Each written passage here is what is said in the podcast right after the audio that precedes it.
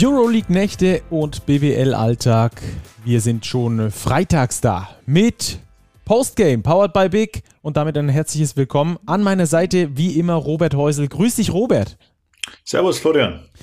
So, liebe Hörer, heute sprechen wir mit Marco Pesic. Keine zwölf Stunden nach einer kurzen Nacht nach dem großen Euroleague-Erfolg haben wir ihn live im Interview und deswegen hören wir da jetzt direkt mal rein. Hier ist das Interview mit Marco Pesic. Ja, dann erstmal grüß dich Marco, Glückwunsch ähm, zum Einziehen in die Euroleague Playoffs. Unser Podcast heißt ja Postgame, also möchten wir mal nochmal über das Spiel gestern Abend natürlich sprechen gegen Kaunas. Ähm, wie hast du das Spiel am Donnerstag erlebt aus deiner Sicht? War ja eine richtige Achterbahnfahrt zwischen Hände über dem Kopf zusammenschlagen und Mourinho-Jubel am Schluss. ja, es war äh, wie viele andere Spiele dieser Saison äh, sehr spannend und äh, fast äh, unerträglich spannend bis zum Schluss. Aber äh, diese Mannschaft äh, hat also in den meisten Fällen diese Saison irgendwie einen Weg gefunden, das Spiel zu gewinnen. Und äh, die letzten zwei Spiele, die wir gewonnen haben, gegen Ertes und äh, jetzt gegen Žalgiris, äh, mit einem Block in der Verteidigung, einmal Gist, einmal äh, Lucha gestern. Und äh, das ist schon eine vor allem mental herausragende Leistung der Mannschaft. Aber äh, als ehemaliger Spieler, der äh, dem es nichts ausgemacht hat, äh, denke ich, äh, in solchen Situationen auf dem Spielfeld zu stehen, ist natürlich ganz, ganz schlimm, wenn man an der Seitenlinie sitzt und dann zugucken muss. Hm.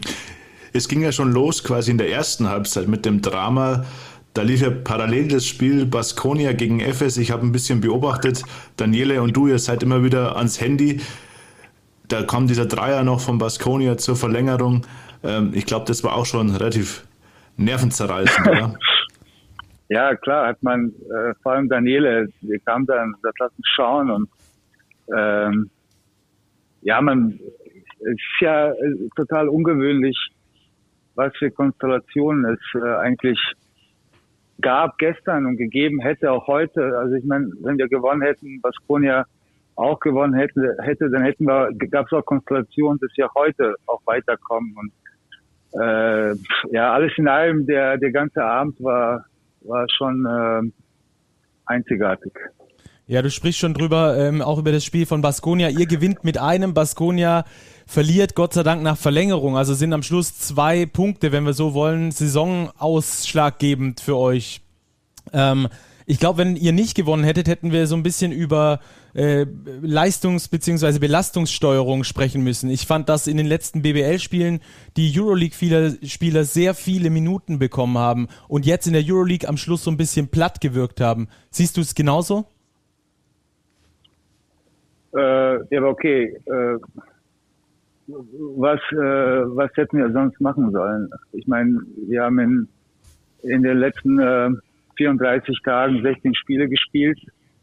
Und wenn man jetzt nach vorne schaut, wir spielen ja morgen schon wieder, dann spielen wir Dienstag, dann spielen wir in Barcelona, dann wieder Dienstag, dann zwei Spiele, hoffentlich zwei Spiele am Wochenende drauf im Pokal und dann gleich zwei Tage später. Ich meine, ähm, äh, ich meine, ich weiß, dass es viele Meinungen gibt über Load Management, äh, vor allem von Leuten, die äh, von euch als Experten, ihr, ihr macht euch auch eure Gedanken darüber, was der beste Weg ist, aber äh, man darf auch nicht vergessen, dass, äh, dass jeder Spieler spielen will.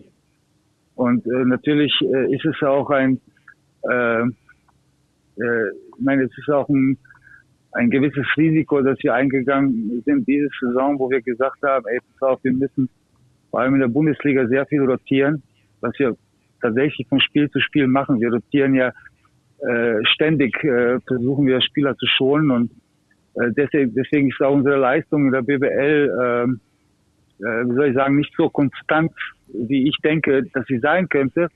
Einfach aus dem Grund, weil die, weil die Bundesliga-Mannschaft, äh, äh, Bundesliga, der Bundesliga-Roster, der spielt, sehr, sehr selten immer der gleiche ist. Und äh, deshalb kann man, man kann darüber diskutieren. Ich finde, wenn man nicht drinsteckt, dann ist es immer leichter. Die Trainer haben einen wirklich einen harten, äh, harten Job, das alles zu managen und gleichzeitig zu versuchen zu gewinnen. Und äh, vom Spiel in Hamburg war uns klar, dass es ein wichtiges Spiel ist.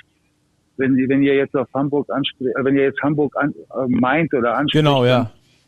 dann, dann äh, äh, die Konstellation auch auf der, auf der Tabelle war ja auch so, dass äh, das doch ein wichtiges Spiel war, äh, aber dass wir in der Verlängerung verloren haben. Aber ich meine, vielleicht ist man nachhinein immer klüger auf der einen Seite, auf der anderen Seite ist es schwer.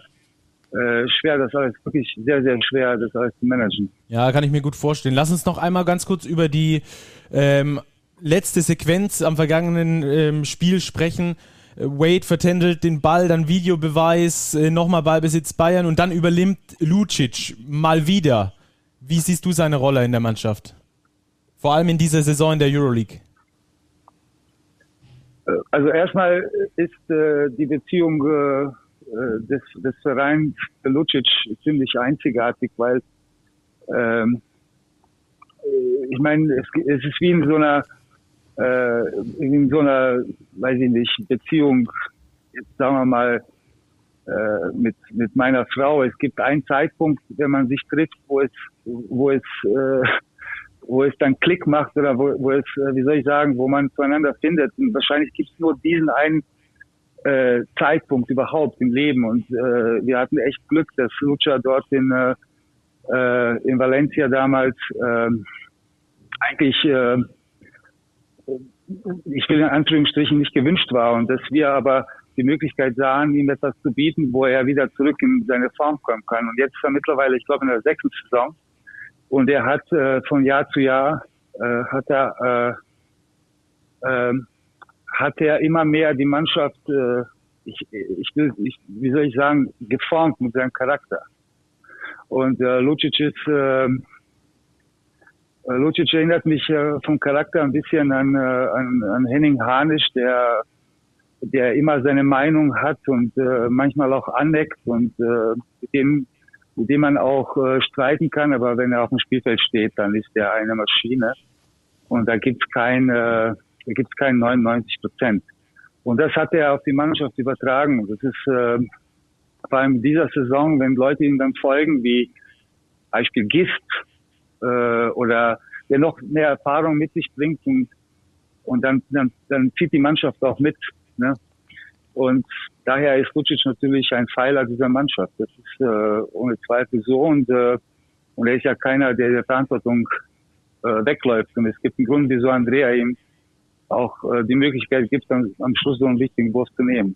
Aber er hat zwar Freiwürfe getroffen, aber er hat, äh, was er dann noch getan hat, er hat den Lovren geblockt. Ne? Also er hat ja beiden, er ist ja einer, einer der Spieler in der, in der Euroleague, wo es, ich, ich, sehe nicht viele, die auf beiden Seiten des Spiels herausragend sind. Also im Angriff und in der Verteidigung. Und daher ist Lucic äh, meiner Meinung nach äh, einer der besten Spieler in der Euroleague diese Saison. Du sprichst Lucic ja als Charakterspieler an. Denkst du, so ein Typ wie er ist irgendwie sinnbildlich für diese Saison. Die Mannschaft hat auch gegen Kaunas nie aufgegeben, hat zehn Siege, glaube ich, geholt nach zweistelligem Rückstand. Ist das das Charakteristikum, das die Bayern-Mannschaft in der Saison auszeichnet? Vielleicht gar nicht die überragende spielerische Klasse, aber diese mentale, charakterliche Stärke?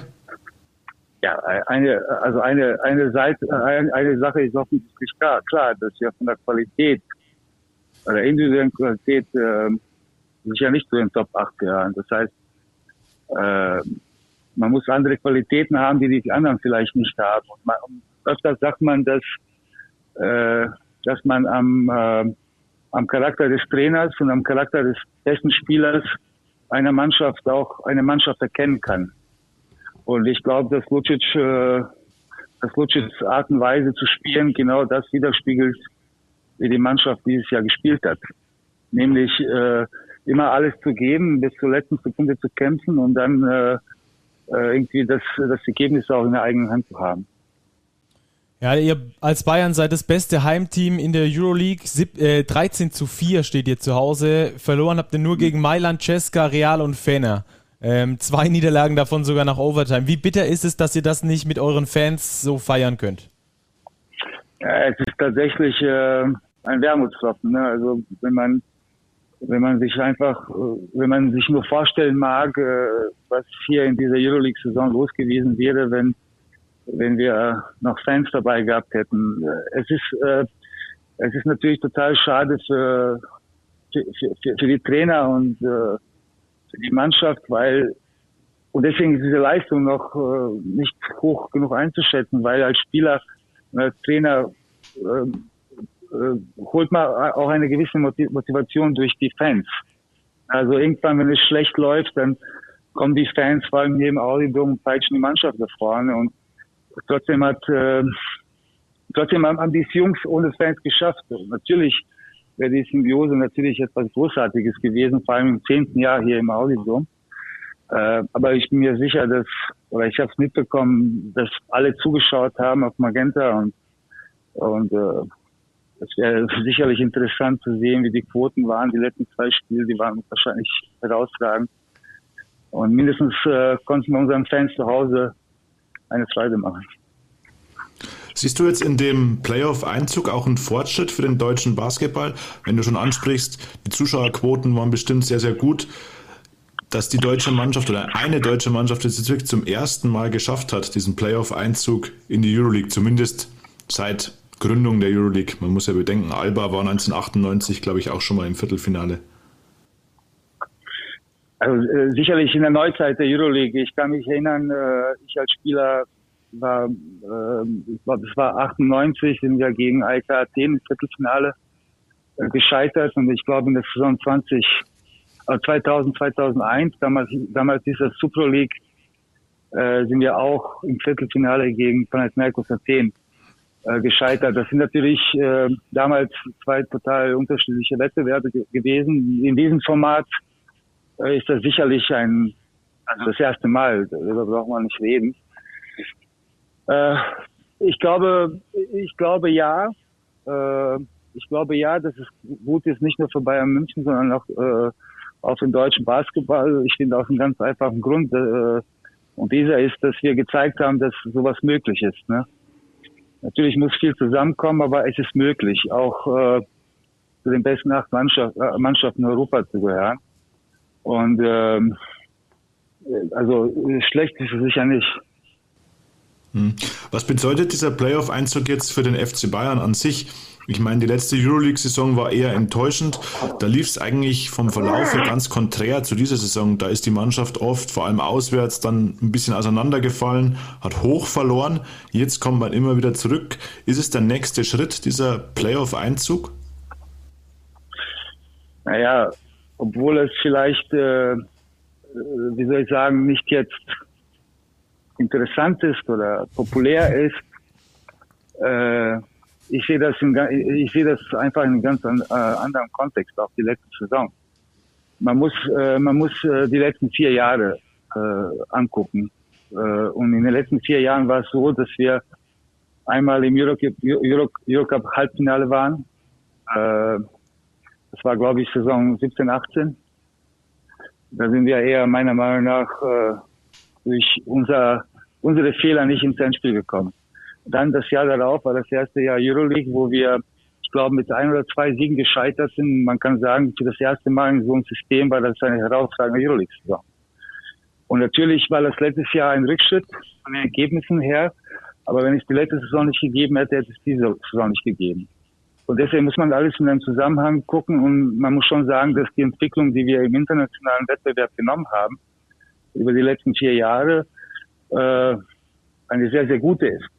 Ja, und man, man darf das nicht immer, letztes Jahr war so und dieses Jahr ist besser.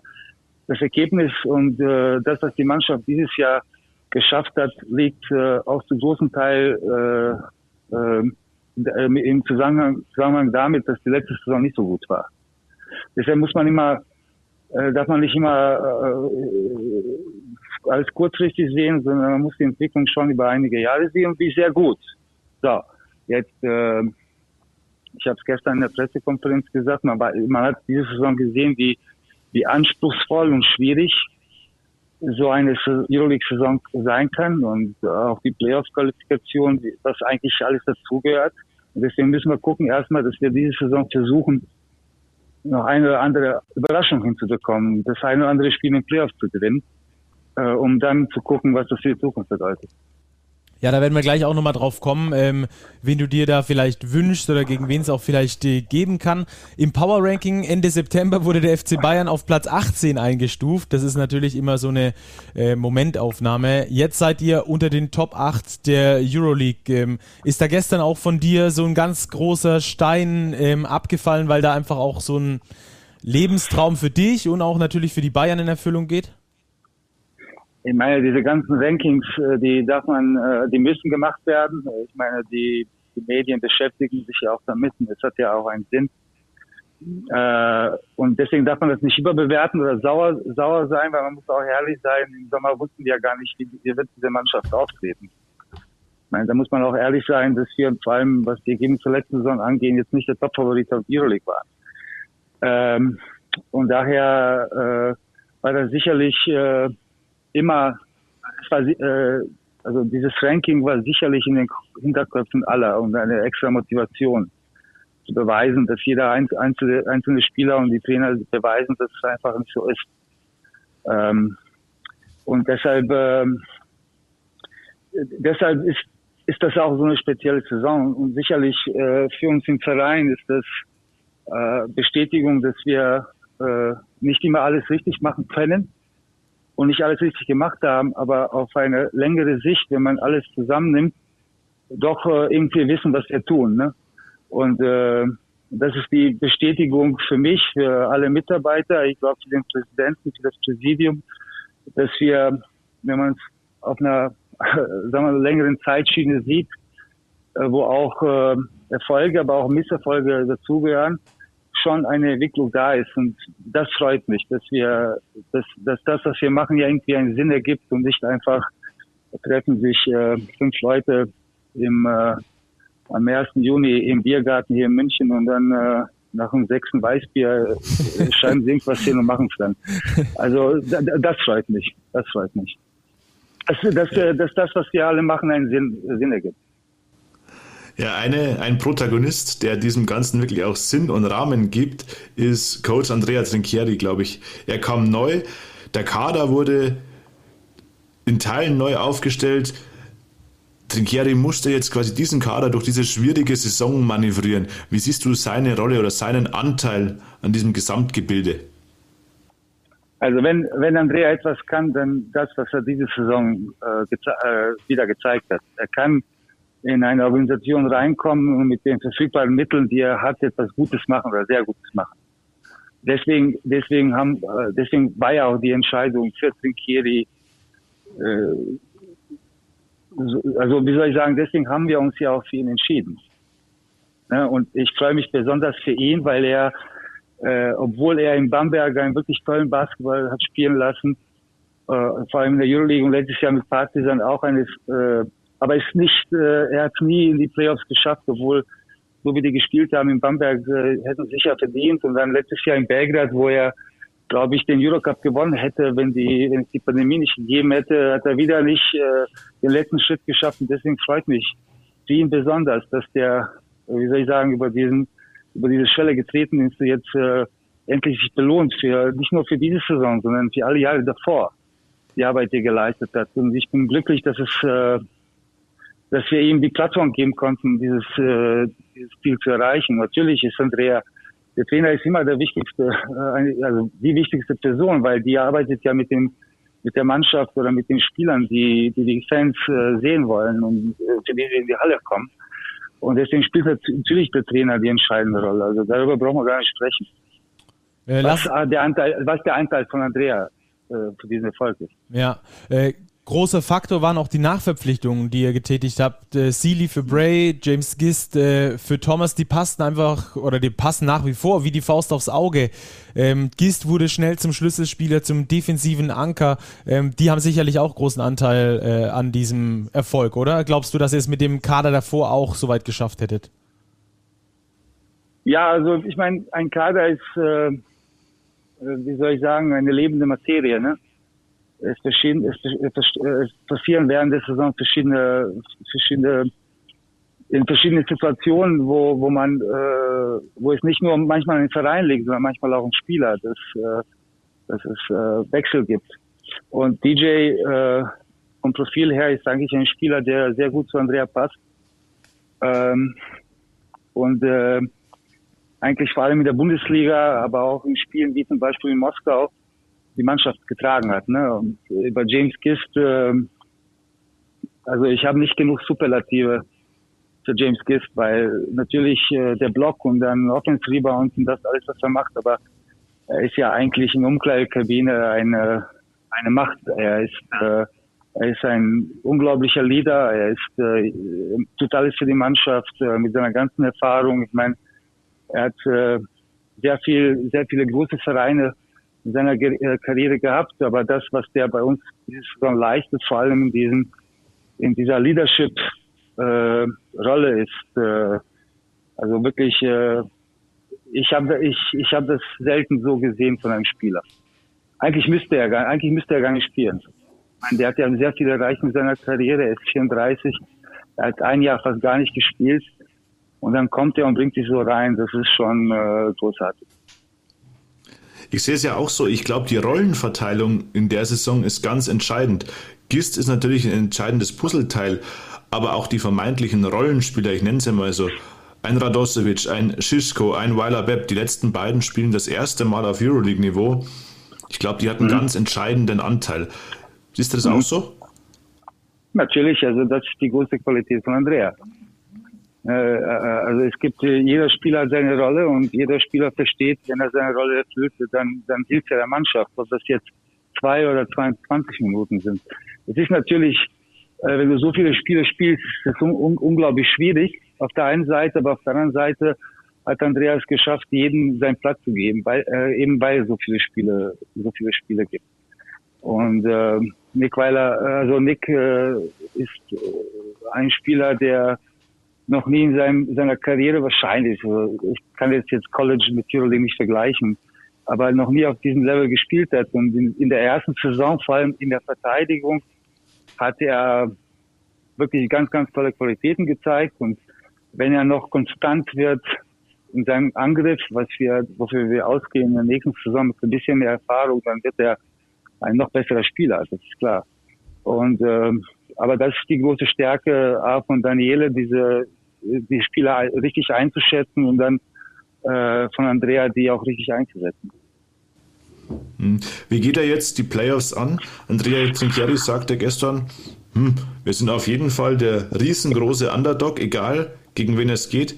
Auf der anderen Seite denke ich, erstens, es gibt nichts mehr zu verlieren und zweitens glaube ich auch, dass vielleicht von den vermeintlich großen Teams jetzt keiner unbedingt gerne gegen Bayern München spielen will, einfach weil Bayern so unbequem als Gegner ist? Ach, äh, wann, wann, wann, ich weiß gar nicht, wann fangen ganz genau die Playoffs an? Irgendwann am 20., 21., oder? 20. April, glaube ich, wenn ich es richtig weiß. Ja. ja. Drei Wochen noch, ne? Circa drei Wochen noch.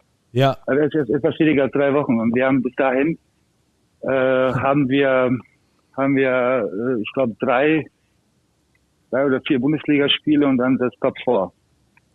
Und ich glaube, entscheidend für die Playoffs wird sein, wie wir, äh, also das äh, entscheidend für uns, wie wir die Playoffs angehen, wird diese Phase sein, wie wir diese Bundesligaspiele spielen und vor allem, wie wir das Top 4 spielen. Und wenn wir diese Phase gut überstehen und auch erfolgreich äh, überstehen, da bin ich mir sicher, äh, dass wir ja mindestens eine Rolle in den Playoffs spielen werden. Äh, man hat gesehen in den letzten zwei Wochen, dass die Mannschaft sich doch zu viel Druck äh, auf die Schulter gelegt hat. Äh, ich glaube, das ist auch menschlich äh, und ich denke, dass jetzt nach dem Sieg gestern eigentlich sehr viel Druck auch vom Trainern, Trainer und Trainerstab und auch von der Mannschaft abgefallen ist. Und das ist erstmal wichtig, weil solange wir in der Saison ohne Druck gespielt haben und eigentlich äh, als Underdogs angetreten sind, hat die Mannschaft herausragendes geleistet. Und ich glaube, jetzt ist eine Phase, wo wir uns mehr auf die Bundesliga konzentrieren sollten und versuchen sollten, diesen ersten Titel in der Saison zu gewinnen.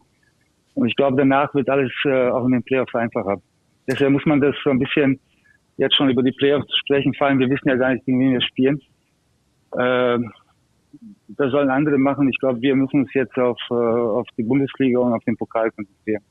Hast du da Bedenken wegen der Belastung? Jetzt waren es 15 Spiele in 33 Tagen. BBL-Pokal, äh, Liga und Euroleague Playoffs wird nicht minder hart. Ich glaube, 63 Spiele haben wir gespielt. Oder 63 Spiele oder 64 Spiele bis jetzt. Ähm, ich meine, äh, äh, kennst du kennst du eine andere Möglichkeit? Gibt es eine Wahrscheinlich nochmal einen zweiten Kader dazu buchen. also wir haben ja keine, äh, also erstmal gibt es keine andere Wahl. Es ist so, wie es ist. Und, und äh, wir müssen dann gucken, dass wir das alles managen. Ich, deswegen sage ich ja auch, dass jedes Spiel und dann äh, jedes Training und dann jedes Spiel wichtig ist, weil es ist, äh, es ist immer besser, wie ein bekannter Trainer gesagt hat, es ist immer besser zu gewinnen als zu verlieren. äh, äh, und ich glaube, dass, wir, dass, äh, dass es unserer Mannschaft helfen wird, wenn wir gucken, dass wir, dass wir jetzt in der Bundesliga gute, gute Spiele abliefern, weil das dann erleichtert das alles auch die äh, Vorbereitung auf die Spiele und auch die, die äh, Regeneration. Mit einem Sieg ist es immer viel, viel einfacher. Ähm, und dann muss man tatsächlich schauen, dass man von Spiel zu Spiel geht und dann sich, äh, dann wenn die Zeit kommt für die Playoffs auch äh, dass man da vorbereitet in diese Situation reinkommt. Aber es sind, wie, wie ich schon gesagt habe, etwas weniger als zwei Wochen und das sollte man, äh, das sollte man auch wissen.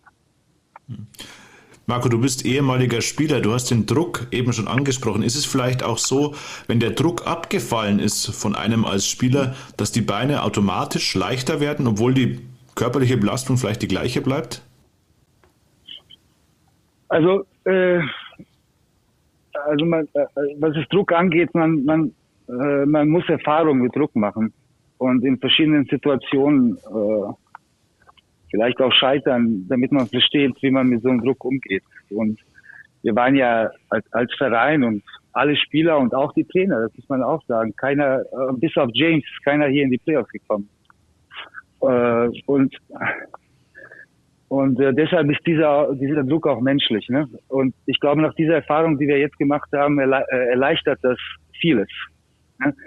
Ähm, aber diese Erfahrung muss man halt machen. Für mich war das größte Problem äh, in den letzten zwei Wochen, dass, äh, dass die Mannschaft trotz der, dieser großartigen Leistung und dieser großartigen Saison, weil auch wenn wir uns nicht qualifiziert hätten mit 19 oder 20 Siegen, wäre es trotzdem eine großartige Saison gewesen für den Verein, aber für die Spieler wäre äh, mein Herz wäre gebrochen, wenn sie es nicht geschafft hätten auf so eine Art und Weise. Ich glaube, dann wäre es schwierig geworden, äh, äh, schnell wieder in den Alltag zu kommen. Aber Drucksituationen äh, sind äh, für die Spieler natürlich für die Entwicklung äh, nicht nur, dass die Freiwürfe und Dreier äh, werfen äh, äh, trainieren, sondern Drucksituationen muss man auch trainieren. Und äh, Gott sei Dank haben wir es gestern geschafft. Wenn wir vorausschauen, ähm, klar, du hast es schon ein bisschen abgewiegelt, dass noch drei Wochen hin sind auf die Playoffs, aber auch schon im Hinterkopf ein mögliches Final Four fände auf deutschem Boden statt. Hast du einen Wunschgegner für die Playoffs oder denkst du, egal wer kommt? Darf ich Gegenfrage stellen? Was denkt ihr, wer für uns am besten wäre? Ja, wir haben vorhin schon mal ein bisschen gefachsimpelt. Wir denken, dass äh, vielleicht Cesca Moskau äh, ohne Milutinov und ohne Mike James für euch am besten wäre. Ja, aber ich kann mir vorstellen, äh, äh, dass äh, Milutinov es sicher nochmal versuchen wird. Diese Saison, die Frage ist nur wann und äh, ich glaube, es ist nicht in Stein gemeißelt, dass der James für die ganze Saison suspendiert ist. Muss man auch, also das muss man auch irgendwie erstmal abwarten. Ähm, ich meine, schwer, schwer, schwer zu sagen, äh, gegen wen man da spielen konnte. Also ich glaube, so aus, aus der Beobachtung, Mailand ist euch zum Beispiel so eine Mannschaft, die euch überhaupt nicht gelegen ist in diesen beiden Spielen, die man da gesehen hat. Ähm, dagegen, gegen ein paar andere Mannschaften war es zumindest mal ein bisschen knapper, beziehungsweise konntet ihr sogar einen Sieg holen. Naja gut, aber gegen Mailand haben wir im Hinspiel einen Schuss zum Sieg gehabt am Ende der regulären ja. Saison. Ich, äh, da sind ja ein paar Sachen dort in Mailand auch passiert, die die den einen oder anderen sicherlich noch mehr motivieren werden. Aber deshalb muss man äh, abwarten, äh, äh, deshalb muss man abwarten, äh, was passiert, äh, was, was feststeht, ist, dass wir die ersten zwei Spiele Auszeit spielen. Ich glaube, das kann man, das kann man heute schon äh, festhalten.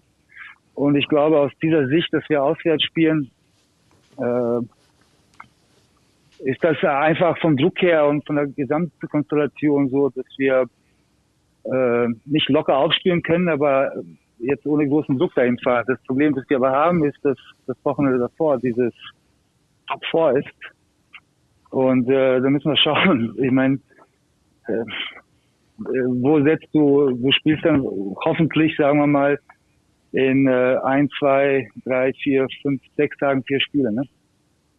Und vier so entscheidende und, äh, Spiele. Genau, und dann ist die Frage, wo liegt die Priorität und wie, wie schaffst du das? Und deswegen müssen wir schauen, wie wir das alles organisieren, wie, wie, wir uns am besten organisieren. Wo liegt dafür für dich die Priorität? Äh, am Pokal. Auf dem ersten Titel. Ich meine, äh, kommt ja auch vor, äh, vor den Playoffs, oder? Ich denke schon, ja. ja. Deshalb stellt sich die Frage nicht. Ja gut, dann ähm, vielen Dank, Marco, für deine Zeit. Ähm, und äh, wir können, glaube ich, stellvertretend für den ganzen für ganz Basketball Deutschland äh, uns für diesen wilden Ritt in der Euroleague bedanken. Die Spiele waren ja so dramatisch und die beste Werbung für den Basketball. Also ähm, vielen Dank, viele Grüße nach München und äh, die Daumen sind natürlich international weitergedrückt. Vielen Dank auch an euch und äh, erfolgreiche Arbeit und bis bald. Danke, wir hören uns. Bis dann. Ciao, Marco. Danke, Marco. Bis bald. Robert, sehr interessante Ansätze, die Marco Pesic uns geliefert hat. Ähm, unter anderem will ich noch eins kurz aufgreifen, die Prioritätensetzung, nach der ich da auch extra nochmal gefragt habe. Für Marco Pesic liegt sie klar auf dem BBL-Pokal, nicht auf den Euroleague Playoffs. Das wären dann ähm, vier Spiele in sechs Tagen. Wo würdest du die Prioritäten setzen? Ja, ich kann das schon nachvollziehen, dass die Priorität zunächst auf dem BBL-Pokal liegt. Einfach weil es ein Titel ist, den man gewinnen kann. Und zwar mit zwei Spielen. Halbfinale, Finale. Das heißt, die Bayern wollen dort schon ihre Saison krönen mit einem Titel. Klar, der Hauptfokus wird dann langfristig auf der deutschen Meisterschaft liegen, aber mit dem Pokal, ähm, da will man einfach das erste Edelmetall einfahren. Ich glaube aber, dass sich die Priorität danach ziemlich schnell verschieben wird, nämlich auf die Euroleague Playoffs, weil zum Spaß spielen die Bayern die Playoffs natürlich nicht mit. Ja, ich glaube auch, ähm, ein Sieg oder ein Erfolg im Pokal ist, äh, wie du es auch schon gesagt hast, äh, dann bei den Spielern dafür verantwortlich, dass vielleicht die Beine ein bisschen leichter sind und dass sie da dann ähm, ja die Leichtigkeit wiederentdecken. Mit so einem Titel im Rücken ist das ja ein bisschen einfacher, glaube ich, wie wenn du da irgendwie krachend im Halbfinale rausgeflogen bist, weil du nur mit der äh, C-Aufstellung gespielt hast. So ja, das glaube ich wird nicht passieren. Das glaube ich nicht. Also da wird Andrea Zinchieri, der wird im Pokal äh, die ganze Kapelle ins Rennen schicken. Genauso dann wie in der Euroleague. Und ich fand es bezeichnend, ähm, gestern Abend, als Vlado Lucic, glaube ich, hat es nach dem Spiel gesagt, we're not finished. Also das Team hat jetzt wirklich Lunte gerochen in der Euroleague ähm, und die wollen jetzt weiter. Kann ich mir auch sehr gut vorstellen. Also Motivation ist da und der entscheidende Sieg auch. Baskonia verliert gegen Anadolu Efes äh, und äh, deswegen sind die Bayern jetzt safe für die Euroleague Playoffs. Äh, in der Neuzeit der Euroleague die erste deutsche Mannschaft, die das erreichen konnte. So, dann machen wir die Euroleague für jetzt erstmal zu, sprechen irgendwann, wenn der letzte Spieltag dann gegen den FC Barcelona auch noch gespielt ist, über den Gegner, aber das ist noch weit hin. Jetzt sprechen wir erstmal über den zweiten Teil unserer Sendung, nämlich den BBL-Alltag. Wir hatten vier Spiele unter der Woche, auf die wollen wir ein bisschen genauer eingehen. Da hatten wir einmal das Nachholspieltag, den Nachholspieltag vom 10. Spieltag Braunschweig gegen Bonn und danach noch die Begegnung Ulm gegen Würzburg, Frankfurt, Chemnitz und Ludwigsburg MBC, jeweils vorgezogene Partien des 29. Spieltags. Alles ein bisschen verwirrend, das ist uns auch klar, aber Corona lässt grüßen, von daher keine Beschwerde, sondern rein in die Analyse. Und äh, Robert, lass es uns einfach chronologisch durchgehen. Braunschweig gegen Bonn 93 zu 94. Bonn ohne Coach Will Vogt und minus 16 zur Halbzeit. Und am Schluss gewinnen die das Ding trotzdem. Ja, das zeigt eine gute Moral in der Bonner Mannschaft.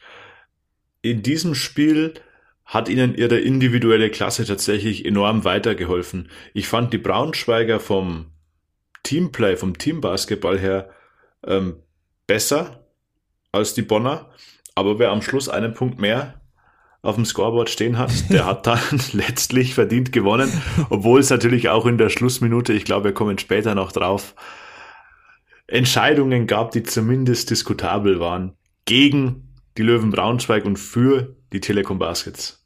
Ja, da müssten wir auf jeden Fall drüber sprechen, ähm, denn es kam ja, Unglück mit Schiedsrichterentscheidungen gepaart mit Unvermögen im Boxout dann im letzten ähm, entscheidenden Angriff auch noch zusammen. Aber lass uns mal auf diese letzten 35 Sekunden schauen. Bonn ist minus 6, 35 Sekunden vor Schluss. Dann schrotet erstmal Weiler Bepp den Dreier rein. Dann ja, Weiler Bepp leider nicht. Chris hey, Bepp. Weiler Bepp, genau. Ich war noch bei den Bayern. Natürlich ist es Chris Bepp, der aus der Ecke das Ding reinschrotet.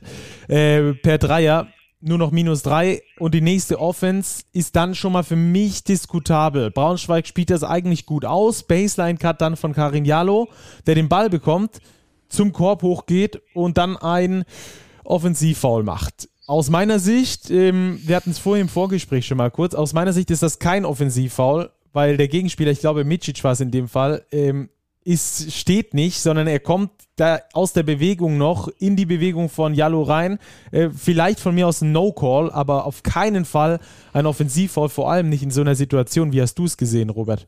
Naja, ist eine ganz, ganz enge Sache. Also der Kontakt, finde ich, ist schon frontal vorne am Körper von Mizovic. Ist ein enger Call.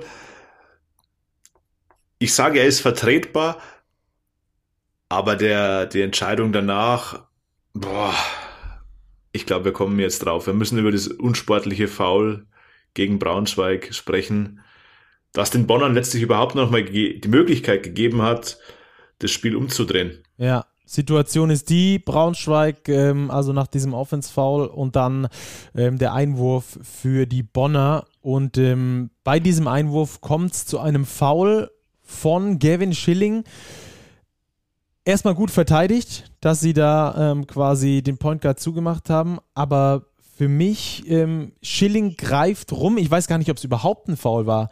Äh, wie, wie hast du die Situation gesehen? Ja, es ist ja dieser Einwurf von der Baseline und Schilling greift rum, schlägt von hinten so ein bisschen nach, hängt mit einem Arm auch irgendwie im Trikot, sah mir aber persönlich nicht nach einem aktiven Halten am Trikot aus. Also das glaube ich, das können wir ausräumen. Mein erster Gedanke war eigentlich, die Schiedsrichter entscheiden quasi auf unsportliches Foul, weil der Ball noch nicht eingeworfen war. Aber das der Ball war, auch. Ja, der Ball war ja schon längst in der Hand äh, des Bonner Spielers. Von daher kann ich diese Entscheidung auf unsportliches Foul zu entscheiden nicht ganz nachvollziehen. Klar, er, er schlägt von hinten da so ein bisschen nach, aber selbst das geht ja Richtung rechten Arm, der den Ball geführt hat. Pff. Andere Frage, die man stellen muss, es steht plus drei. Wieso fault Schilling überhaupt?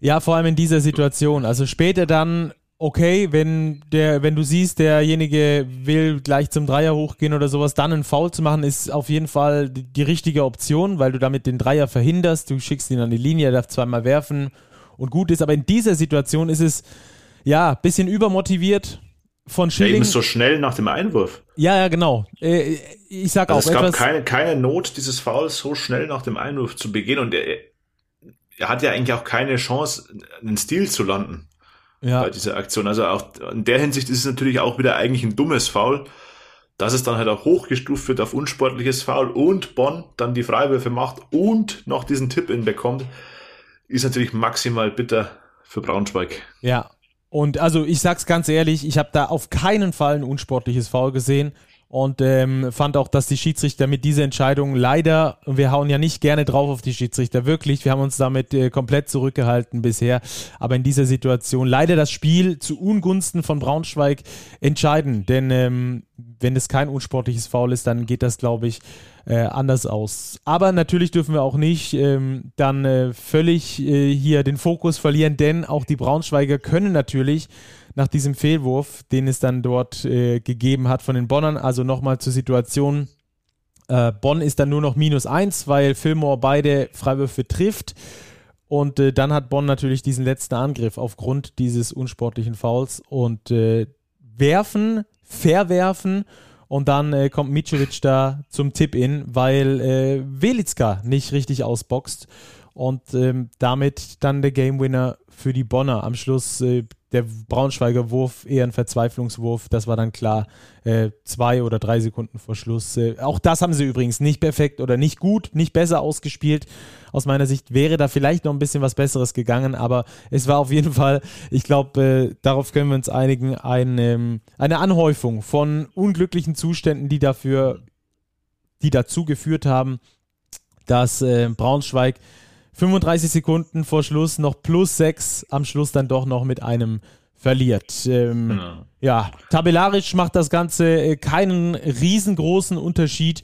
Die Löwen Braunschweig äh, sind auf Platz 13 äh, mit einem Sieg hinter den Bonnern, die auf Platz 11 gelistet sind. Äh, beide werden höchstwahrscheinlich mit den Playoffs wenig zu tun haben.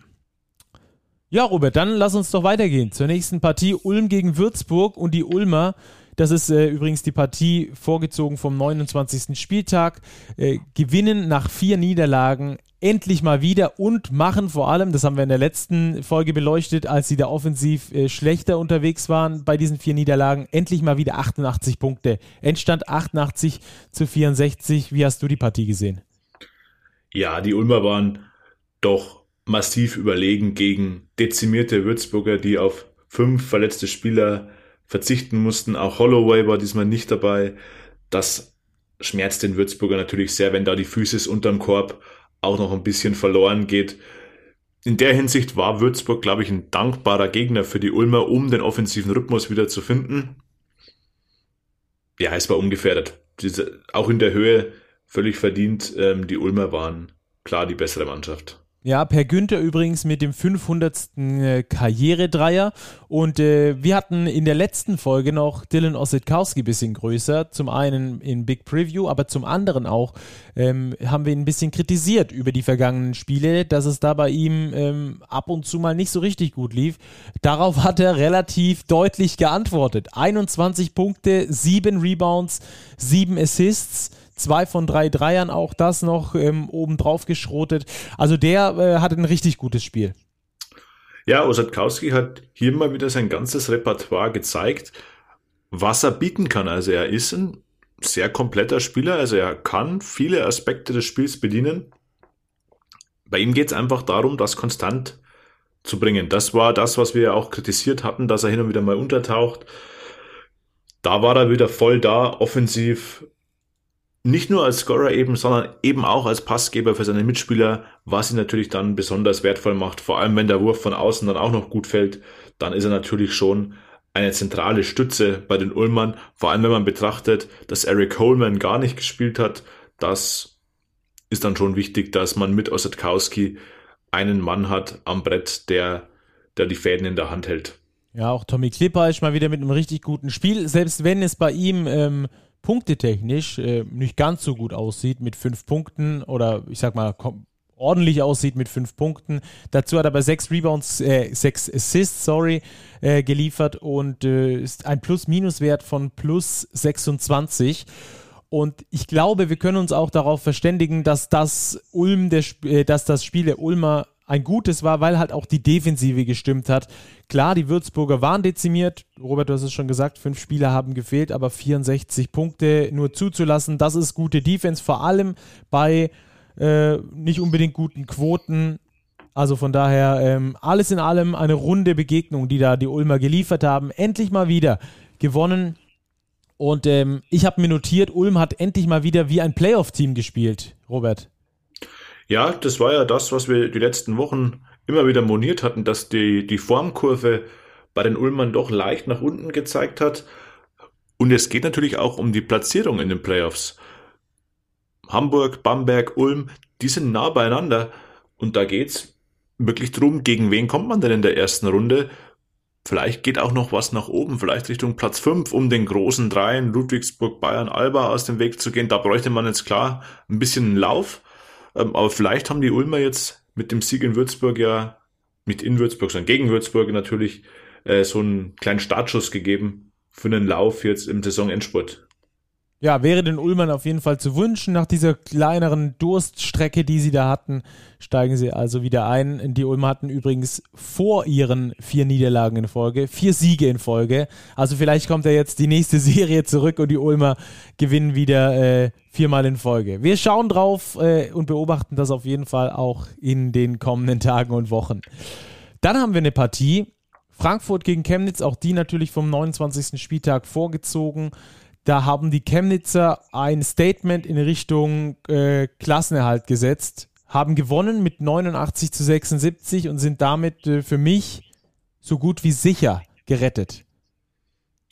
Ja, ich glaube, die Chemnitzer über Abstieg brauchen wir da nicht mehr diskutieren. Nicht nur wegen ihrer Bilanz, sondern auch wegen ihrer Spielweise das ist ein gutes Team. Also für einen Aufsteiger, da greift ein Rädchen ins andere. Vor allem der Ball läuft sehr, sehr gut. Ich erinnere mich an so viele Situationen in diesem Spiel, wo sie die Shotclock perfekt runtergespielt haben, dann einen offenen Wurf kriegen, den dann natürlich auch noch versenken. Das ist schon qualitativ wirklich hochwertig. Sie verteilen 25 Assists bei 34 Feldkörben, also auch eine sehr, sehr starke Quote. Sie gewinnen wieder das Rebound-Duell. Es mag vielleicht überraschend gewesen sein für den einen oder anderen, aber ich finde, es war ein absolut verdienter Auswärtssieg der Niners in Frankfurt, auch in der Höhe verdient mit 13 Punkten. Ähm, wirklich eine starke Leistung. Ja, die Niners hatten ja dann schon ab dem zweiten Viertel quasi die Kontrolle über dieses Spiel. Ähm, Harris mit überragendem Spiel, äh, 21 Punkte am Schluss, 18 waren es schon in der ersten Halbzeit übrigens, plus-minus-Wert von plus 30 und das äh, bei einem Sieg mit plus 13. Das lässt sich sehen, aber auch ähm, die Einstellung hat bei den Chemnitzern gestimmt. Das liest sich so ein bisschen an den Rebounds ab. Da haben sie mit 32 zu 26 das Rebound-Duell gewonnen.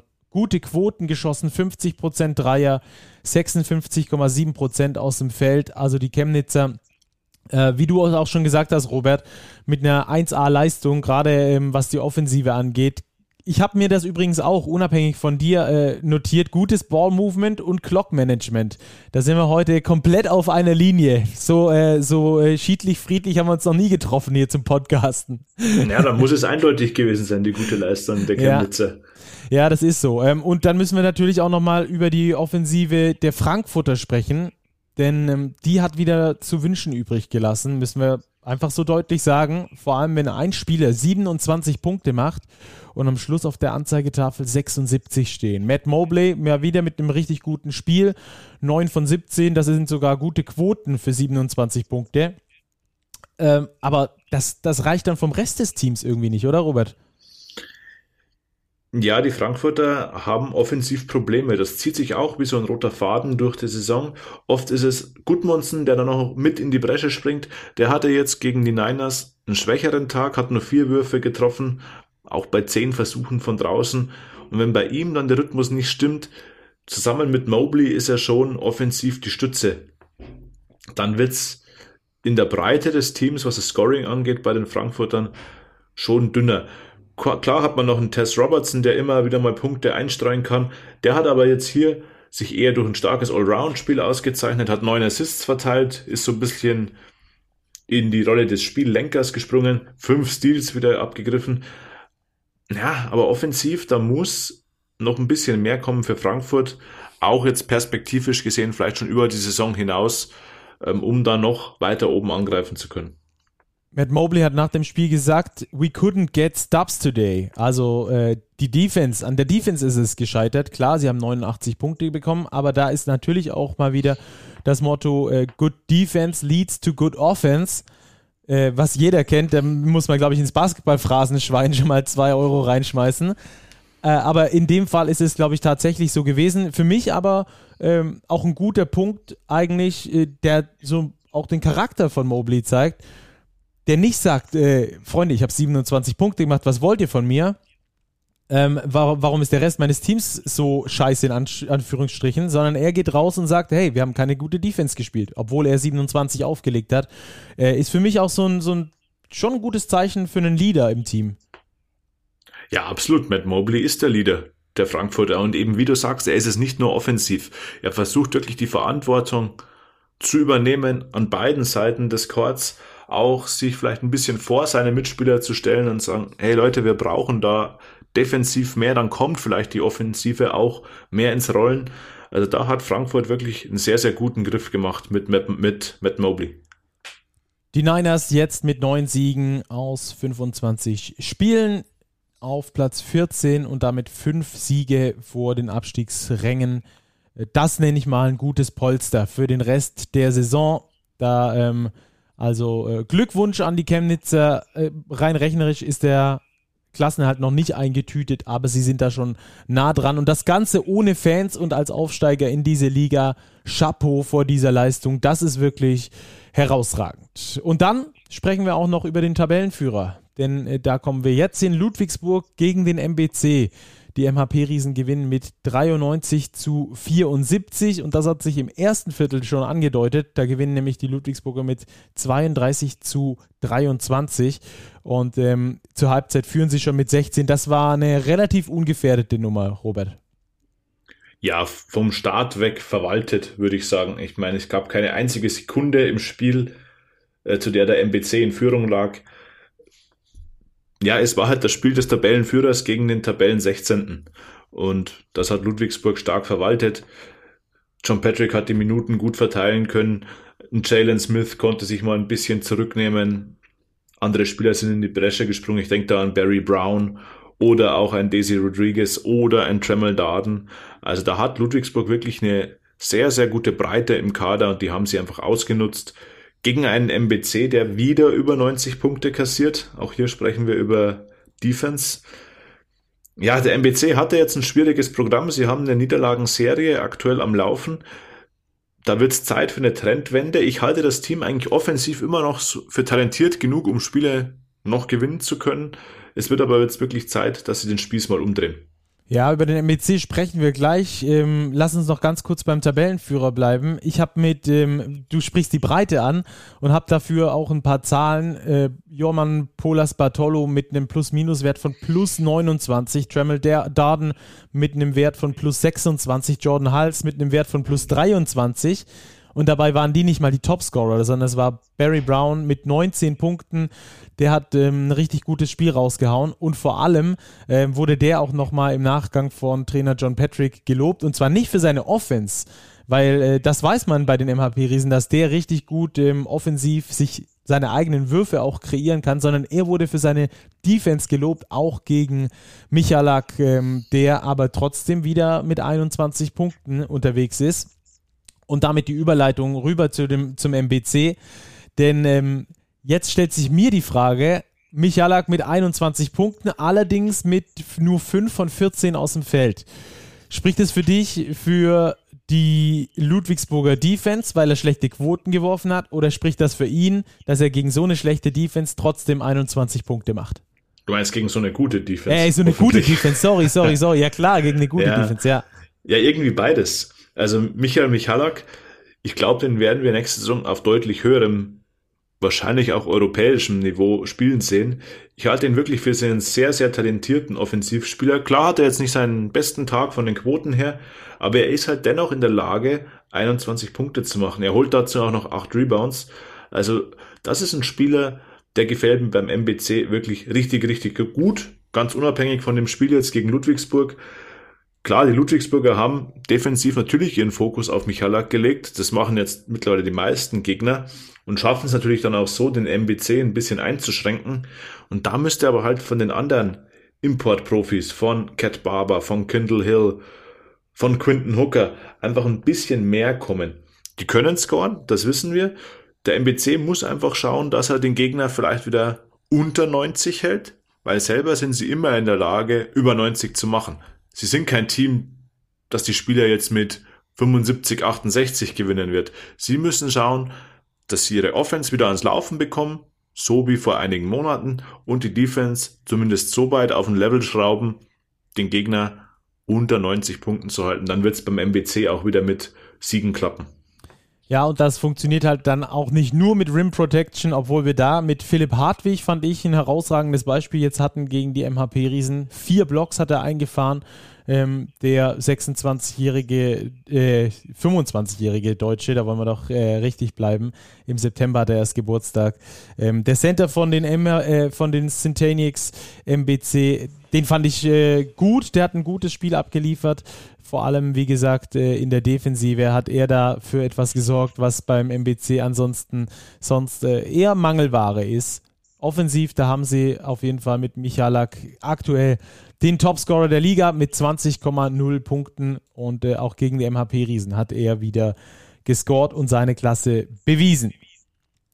Robert, dann ähm, würde ich sagen, wir verzichten heute mal unter der Woche auf die Starting Five, weil einfach zu wenige Spiele waren.